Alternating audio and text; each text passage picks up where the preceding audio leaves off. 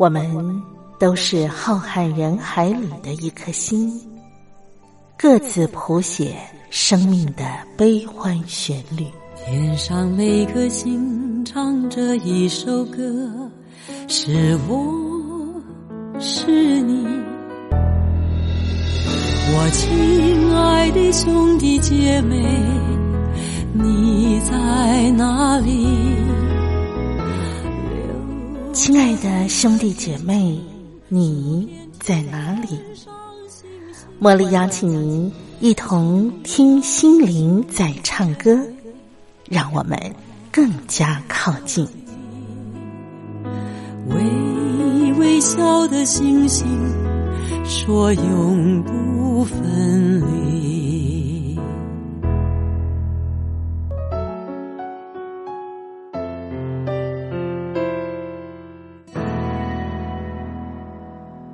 听心灵在唱歌的好朋友，您好，我是茉莉，在台北问候您。感谢您每个礼拜四都固定在这个时段和我在空中相聚。我们这个时段啊，老实说啊，在啊平常的作息上来讲，听众朋友。您要和我在空中相聚，还真的是辛苦您了哈！因为我们首播是在凌晨的四点到五点，那另外一个播出时段是在傍晚的五点到六点。呃，茉莉非常感谢您都能够守候啊，在啊这个手机旁啊，或者是您收听的这个软体旁边，和我共度这一个小时。今天呢？茉莉安排的节目内容，我想先邀请您哦，我们一块儿来分享好文章。我们来分享的这篇文章呢，就是选自《宇宙光有声 CD》杂志的文章啊。那么这篇文章的题目叫做《父母年老的时候》，来，我们一块儿来拥抱书香。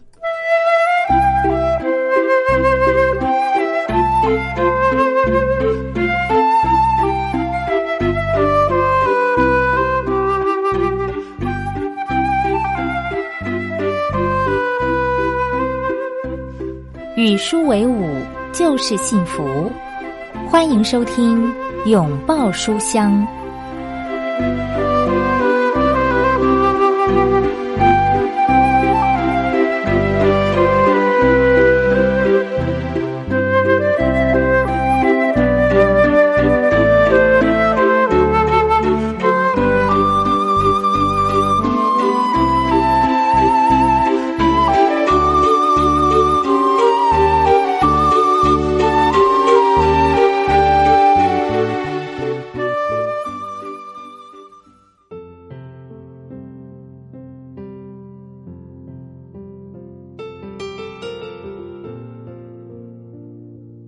嬉笑父亲，藐视而不听从母亲的，他的眼睛必为谷中的乌鸦啄出来，为鹰雏所吃。箴言三十章十七节，这是我小时候在主日学听到最可怕的一节经文。在我小小的心灵中，一直幻想，因为我对爸妈不礼貌、顶撞，黑乌鸦从天上冲下来啄出我的双眼，叫我变成瞎子的血淋淋恐怖景象。多年后的今天，父母日渐衰老，我的孩子也长大了。我深刻体会什么叫“养儿方知父母恩”。每当在新闻报道中听到老人被虐待，总会义愤填膺，不明白为什么天下竟有这样不孝、如此残忍的子女。近来也听到一些朋友抱怨家中老人体弱多病、行动不便。需要特别照顾，语气中处处流露厌烦不耐的情绪。一位好朋友叹息：“唉，我实在受不了他对他老母亲的态度。我在他家做客，看见他因为老母亲用餐慢，就唠叨不停。你又怎么啦？不喜欢我煮的东西啊？我特别预备这些，都是为你好。你不要吃就拉倒。”给你做午餐，还得清理你掉了一地的食物，我可不是你的佣人啊！我坐在那里，真是替老人家难过。我不是头一次目睹这情形，我做客时尚且如此，很难想象没有外人时，他会用什么态度、说什么话辱骂母亲。朋友说着说着，眼眶不禁红了起来。照顾老人家的确需要额外的爱心、体贴，更要加上忍耐和包容。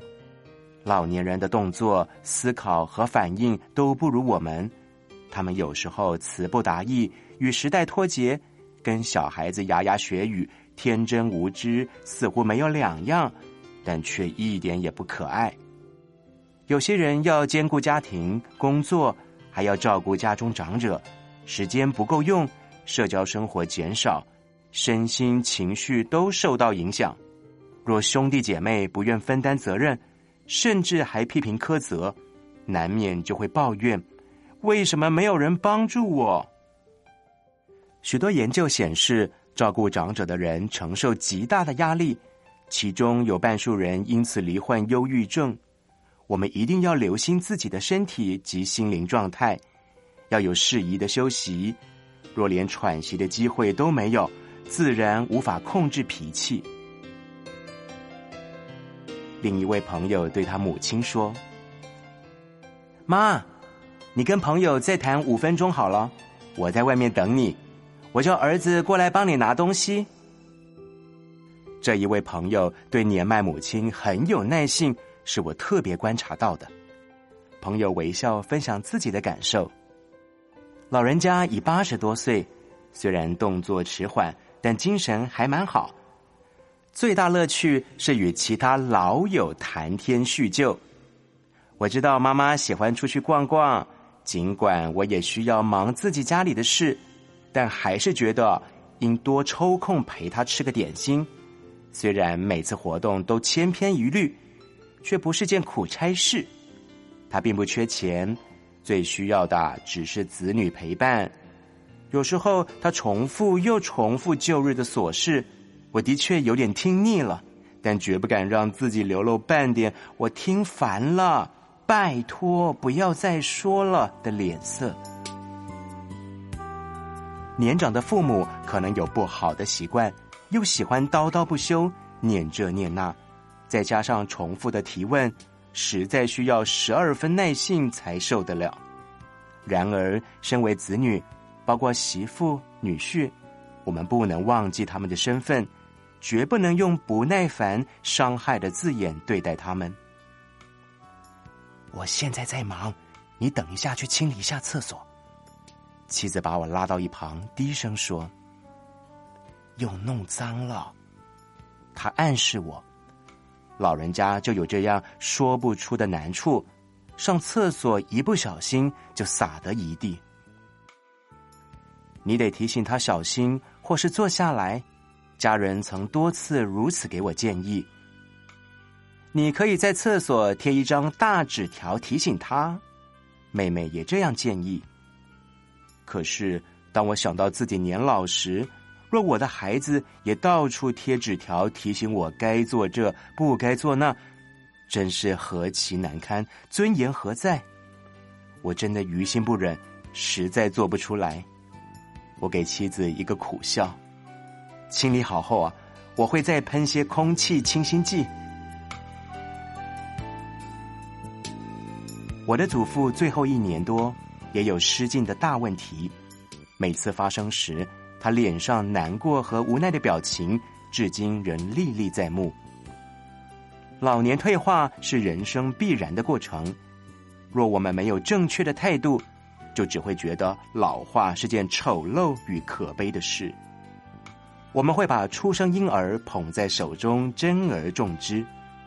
为什么年迈长者却不能得着我们敬爱的对待？我们如何对待自己的父母？不久的将来，同样的遭遇也会临到我们自己身上。但愿我们的孩子都从我们身上学习到好榜样。我相信乌鸦是啄不到不孝敬父母之人的眼睛。但是别人的眼睛，尤其是我孩子的眼睛，都把我的行径尽收眼底。还有老爸老妈的眼睛，又会流露出怎样的神情呢？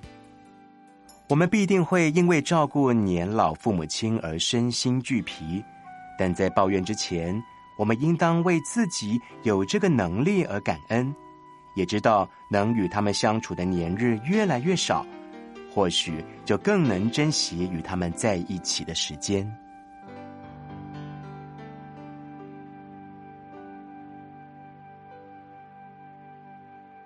那么接下来呢，茉莉啊，要为您邀请到我的好朋友啊，西洋古典乐评张维志，请他来到节目当中来带给我们好听的西洋古典音乐，然后呢，还要为我们介绍我们啊熟悉的一些音乐大家他们的故事、他们的生平。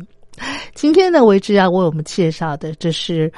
俄国的著名的音乐家柴可夫斯基，我想对于柴可夫斯基的大名，你应该都啊听过啊。即使你对于西洋古典音乐不熟悉，像柴可夫斯基他的一些经典啊芭蕾舞剧《天鹅湖》啊，或者是《胡桃钳》，还有就是啊他呃写的《罗密欧与朱丽叶》啊。这些呢，应该您都听过啊，嗯，但是对于柴可夫斯基的生平，还有他一些啊这个动人的啊一些音乐剧作，他的背景啊，您可能不是很清楚，所以我特地啊邀请了我的好朋友西洋古典乐评张维志，请他呢来为我们啊导聆啊柴可夫斯基他的音乐作品。更重要的是。呃，很难得，为之为我们啊做了好长一段时间的整理，要详细的为我们介绍柴可夫斯基的生平。马上就邀请为志，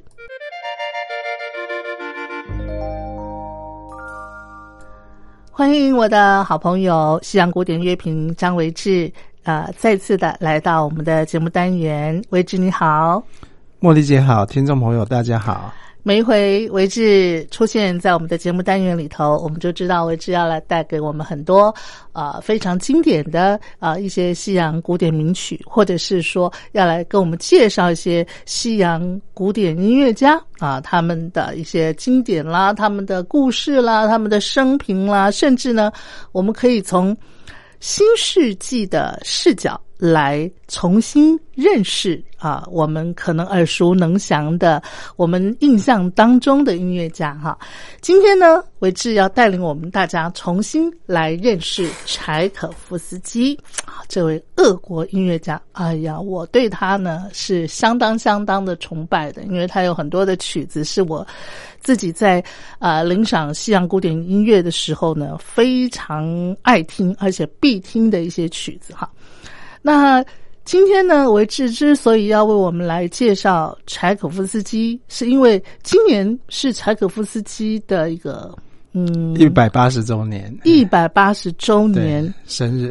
啊，是啊，一八四零年出生的。哦，就是呃，我记得是上个月嘛，对，是。我们介绍了他的这个就五月的。五月寿星音乐家之一，之一，对对对对对。对，今年如果不是因为这个肺炎疫情的影响的话，是不是全球，尤其是古典音乐界，应该都会推出一些柴可夫斯基的一些作品，对不对？嗯，事实上有一些活动，但是对，的确因为疫情，很多是取消了。是是是。那我刚才一开始的时候就跟听众朋友讲哈。呃，我们呢，透过维志的一个带领啊，我们会从新的视角来认识我们印象当中的这些古典音乐名家。就比方说，今天我们要重新来认识柴可夫斯基。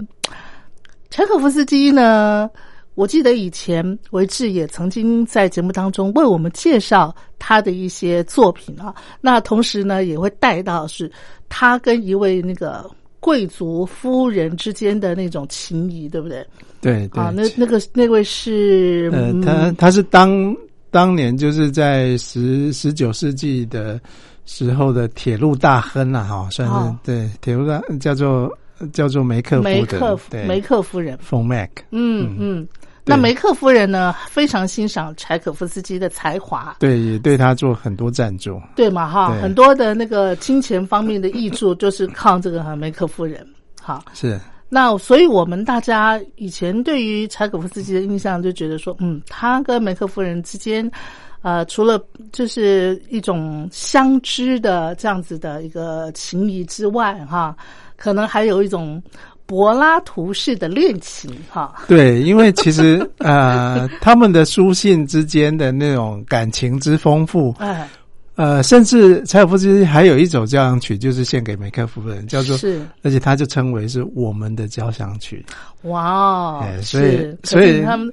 可我们听众感感受到，就可以想象说，哦，那他们之间的情谊是非比寻常哦，那段故事在在我们呃，就是年轻的时候，觉得呃呃这种情感很不可思议哈、嗯。就是说呃，我们年轻的时候其实也也还写信啦，嗯，嗯。哦，也还写信，但是对我们那个世代哈，对对，我们那时候、现在都 email 了，都都微信了，对对对对对对都直接敲 line 了。对对对，嗯而且现在的信呢，基本上应该不会超过三百个字，是不是？现在讲究新速时简嘛，哈，是不是？，对，嗯。那他跟梅克夫人的这种常年的情谊是、嗯。是那个呃，我我我我印印象，呃，我对他的印象就觉得哦，那种那种感情好美，嗯就跟柴可夫斯基的音乐一样，嗯嗯，很美的一个啊一一种情感。嗯嗯哎嗯。那为了要做今天啊、这个开始的这个柴可夫斯基的系列呢，维志他说他重新认识了柴可夫斯基，那有没有颠颠破了、打破了一些您对于柴可夫斯基的原先的啊一种感受啊、想望啊的那样子的印象了吗？呃，我我我觉得那个 那个所谓的颠覆，大概就是呃，就是以前对柴可夫斯基跟梅克夫人的这种感情的呃这个这个美感哈，美好，对不对？呃有了改变了。嗯那不过也更呃更加认识到，就是说他的音乐的那种戏剧性。嗯呃，我我说的重新认识是确实是呃呃，觉得很多音乐现在听起来都都不太一样了哈。不太一样哈对，。重新重新认识一个人，也也啊认识了他的音乐。OK OK，其实其实就是在说这个颠覆呃之前，我先说一下，就是就呃就是为了这个呃一百八十周年这个这个题目啊，嗯。其实我我是在呃过去呃这段时间我我看了一些纪录片，嗯。哦。然后，因为现在网络很发达嘛，是。都都可以在 YouTube 找到一些，呃，像七零年代啊、八零年代的纪录片哈。是。然后也也看了最近可能呃一零年代之后 BBC 拍的一些纪录片，是，呃，就呃发现有很大不一样。嗯，哦，当然嗯梅克夫人一直都是一个主角，是，在过去跟现代，嗯嗯嗯，但是在现代纪录片更多是琢磨在他的那种同性呃同性恋的倾倾向，是是对他的音乐所产生的影响。是，哎，那呃，一所以所以这个这个中间也也算是呃，对于就是他的呃音乐的发展啊，嗯对他的那种感情生活有了新的认识。嗯嗯哎。我想我们今天呃一开始啊、也是要先请维志来稍微为我们介绍一下柴可夫斯基出生，然后他这个啊、幼年时期啊、的一些成长的一个过程。这个、呃会不会呃产生，比方说他在个人的一个性向的一个认知上的一些影响？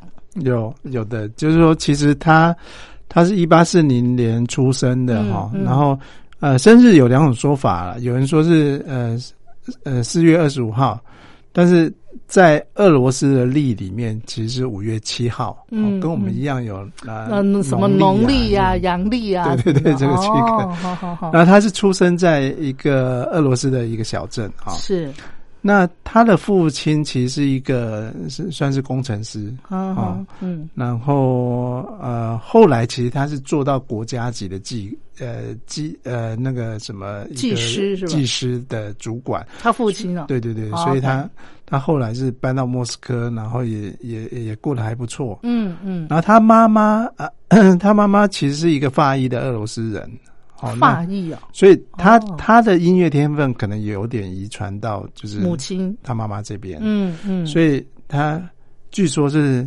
呃四岁就能创作，哦，那跟莫扎特差不多了。但他六岁才学琴，四岁创作，然后六岁才学琴对对啊，对才学琴。所以他还没有学琴之前就已经会创作了。呃，对，那小时候不就是乱弹嘛。那不就是胎里带来的吗？还有前世记忆，我觉得欸，说的是哎、啊，是不是？他四岁就有一首曲子叫《妈妈》，他写哦写一个呃写给妈妈的歌，是是，就是呃感觉上，你如果说用弗洛迪弗洛伊德的角度来看呢，嗯可能有一点恋母情节。哦，好哦。不过在往，下说之前，我建议我们先听一首嗯呃柴可夫斯基的呃好听的歌曲，嗯其实也是一首耳熟能详的那个他的他柴可夫斯基写的，呃，他他在人生不同阶段都写的像呃叫做四季。嗯嗯，这样，嗯好像人生的风景像四季一样啊、是。然后呃呃，其中有一系列啊、其实其实他大概也是他毕业后才写的，嗯。呃，一首歌叫《船歌》。哦。那为什么从这首船歌开始介绍起？是因为呃，因为这首歌可能我们大家都很熟悉，因为周杰伦改编过。哦，我们先听看，大家听大家就知道说那个呃这个歌曲怎么来的，但是。也可以从这音乐的曲调中大概嗯理解一下这个人的个性。好，你你说从这个音乐的曲调就可以理解他的个性啊。那收音机旁听众朋友，我们试着来听听看哈，理解理解哈，来一块来欣赏，这是柴可夫斯基他所呃做的这首船歌。嗯。《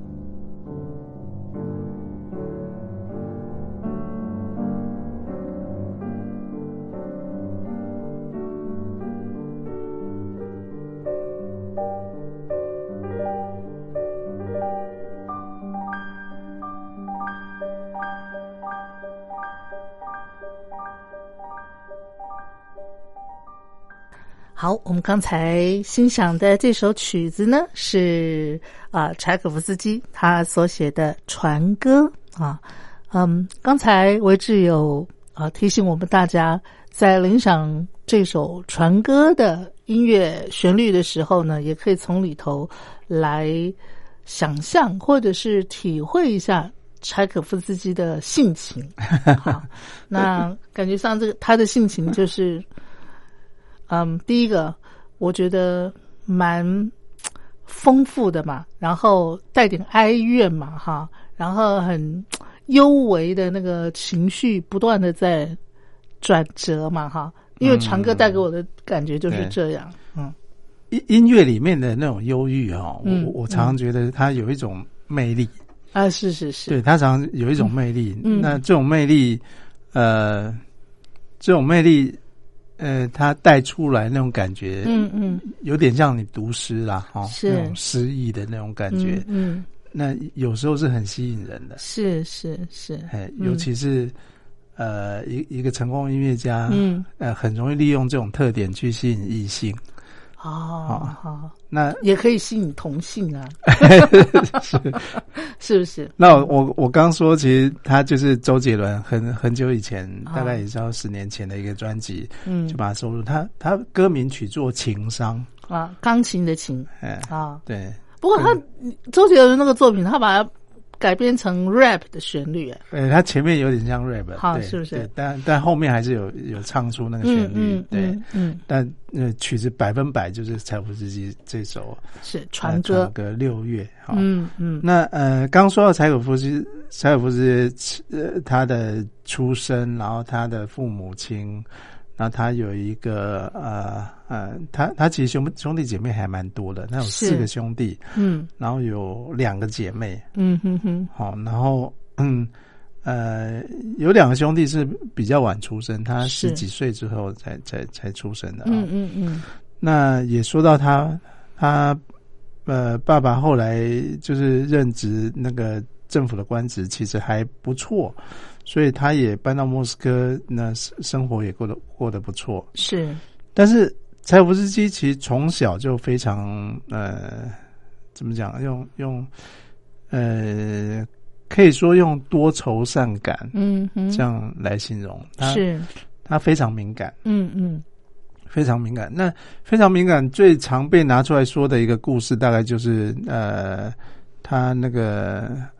还不到十岁就要被送到那个呃寄宿学校。哦，不到十岁啊，哦，嗯哼，嗯，但是应该是就像我们小学四四五年级这样的一个阶段，就被送送去寄宿学校。哦，OK，那寄宿学校其实，在欧美啊还蛮流行，有时候为了小孩好。呃，受更好的教育，是。他需要一个环境，就会送送到寄宿学校。是，然后呃，就很有名的故事是他他他不肯入那个学校哈，那下了马车大哭啊，然后一直喊他妈妈，嗯嗯，然后呃，从从那个故事就看得出这个孩子是非常脆弱，嗯，而且。也也反映了他在小时呃小时候这段期间是非常呃依赖他妈妈的，对，非常呃就是然后欠缺安全感的，对。对不对？对，英文叫做 attach，就是非常黏呐，哦，非常黏着黏着妈妈的这样的一个是是一个小孩，所以这些童年时候的一些生活经验。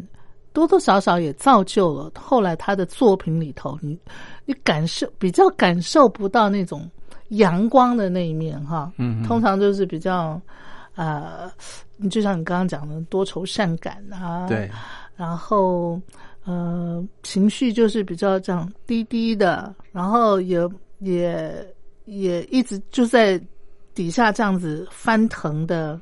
酝酿的那种感觉，是是是，那个那个，其实我我觉得哦，听听忧郁的音乐没有什么不好，嗯嗯，它常常会让你有好的，反而是让你的情绪有代谢，是，哎，这个是我觉得听音乐或是看戏，有时候你不一定都要看喜剧吧，但但你看了悲剧，其实古希腊人就觉得看悲剧有洗涤心灵的效果。啊我觉得我觉得音嗯乐类似，音乐是有类似状况。是，那呃，其实说到他去呃这个技术学校之后啊，嗯技术学校其实呃从呃从古在欧美哈、不管你在英国、美国嗯还是在俄罗斯，其实都都是呃有很多不好的名声啊。嗯，最不好的名声当然是这些学生呢在学校啊，那就就不可能真真的太乖，嗯嗯。他们总是会想想一些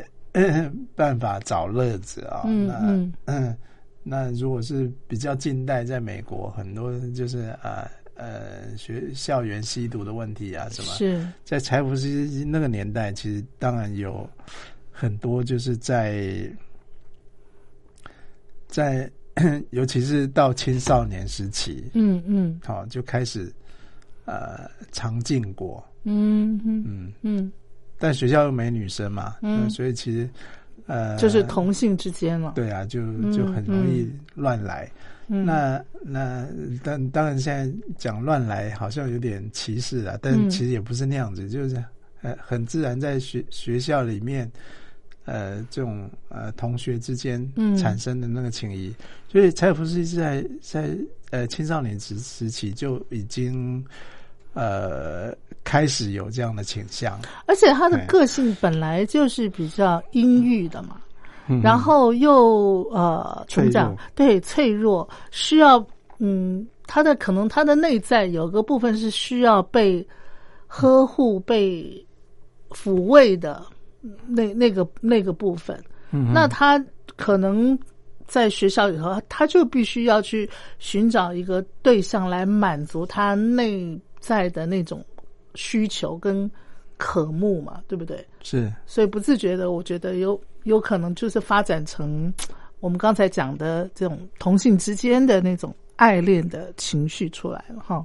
是那。嗯那其实开始呃喜欢或是呃对于呃对于就是呃同伴啊同学的那个情慕，事实上那些情谊嗯在学校的生活就开始发生了。嗯，好所以在他不到呃不到十四岁的时候，他其实就写了一首歌。这他具体什么时候写这首歌哈？嗯呃呃不清楚，但是大概就十来岁的时候，嗯哦，呃有有一首歌，它叫做我的呃，它叫 My Genius, My Angel, My Friend，就是我、哦。我的呃我的讲天才嘛，好的，嗯。其其实这种住技术技术学校啊很多学生都很聪明的哦，是哈，他不是自然也是很聪明好，所以他们互相倾慕，是，嗯、是也是很自然的哈。对对对，所以呃，他歌名就叫《我的天才》，嗯。我的天使，嗯哼我的好友。嗯哼哼，哎，好那，是一首蛮好听的歌，他十几岁的时候写的一首歌。我们现在就要来欣赏这首曲子嘛。好，好，来，我。们快来听听看。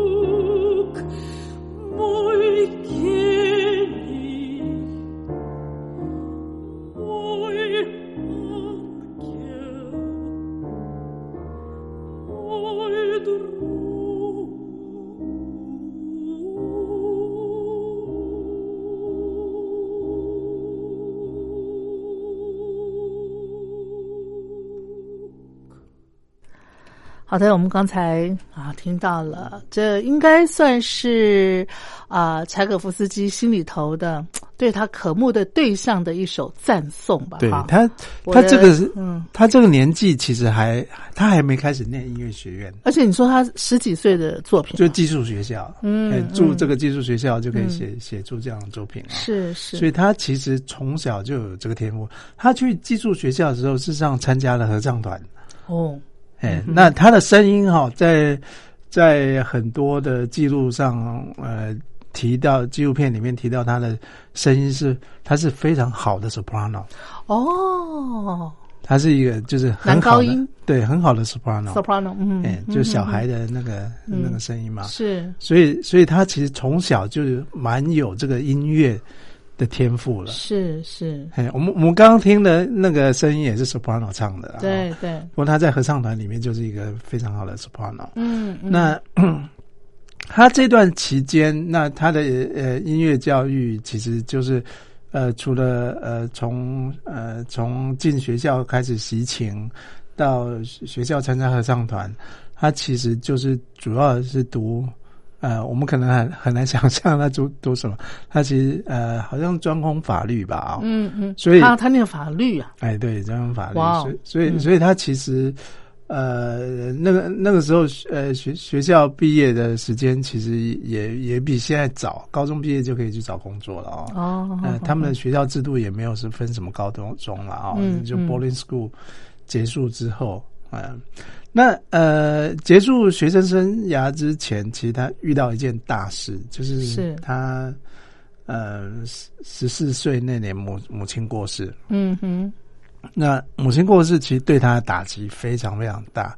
柴可夫斯基一直到他哇呃他他三十岁四十岁之后，嗯哼，其实回忆起母亲过世的嗯那那那件事，他还是会呃非常伤心，嗯，嗯呃而且是嗯 伤心到呃就是感觉是他生命里面的一个很很痛的一个记忆。嗯，这个嗯是柴可夫斯基呃那那一年发生的事情。是。那呃，他母亲过世之后，有有两件事就呃两个责任就落到他身上，就是他他有两个小弟弟，嗯他、他要负责照顾，嗯嗯。哎，所以他其实也也把部分的重心呃去转移到他必须要呃就是兼母职哦哦这样这样的角色，嗯。所以，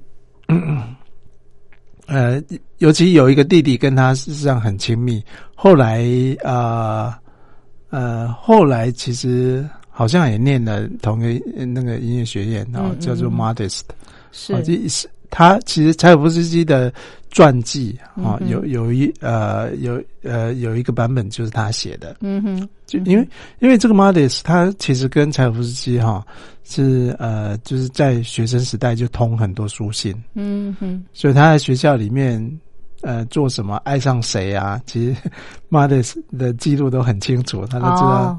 他哥哥在学校发生什么事。不不过呃其实呃后来知道说 Modest 其实他本身的倾向也是也是。是一个同性恋，对。嗯嗯嗯。哎，不过他做了他他最大的贡献，可能对音乐史最大的贡献就是他记录非常多的柴可夫斯基的这些发生的事情啊，就是让后人有个管道可以更深入的了解柴可夫斯基。所以你看那个年代哦，有有书信，然后有有一个这样，呃，你会发现说他们几乎是嗯，包括自己一个呃作品，然后要被老师评选哦，嗯要要在学校发表，其实都有一些哦，都都他们都会用书信记录下来、嗯嗯嗯。哦。嗯。那这也是一个很奇妙的方式，就是哎，怎么不是写日记？嗯。呃，他是写给一个对象，那其中一个亲密对象是他弟弟，嗯哼，然后梅克夫人是比较后面的呃一个对象，是。哎，然后他还写很多书信，也也是比如说跟老师也写信是，哦，嗯然后呃这个时候他还没有进音乐学院，他就呃毕业后他就先到那个法务部哈，法务部哈，国国家的法务部好好好哈，呃，工作。嗯，他在法务法务部工作了蛮长一段时间的，他那。段时间应该很苦闷吧？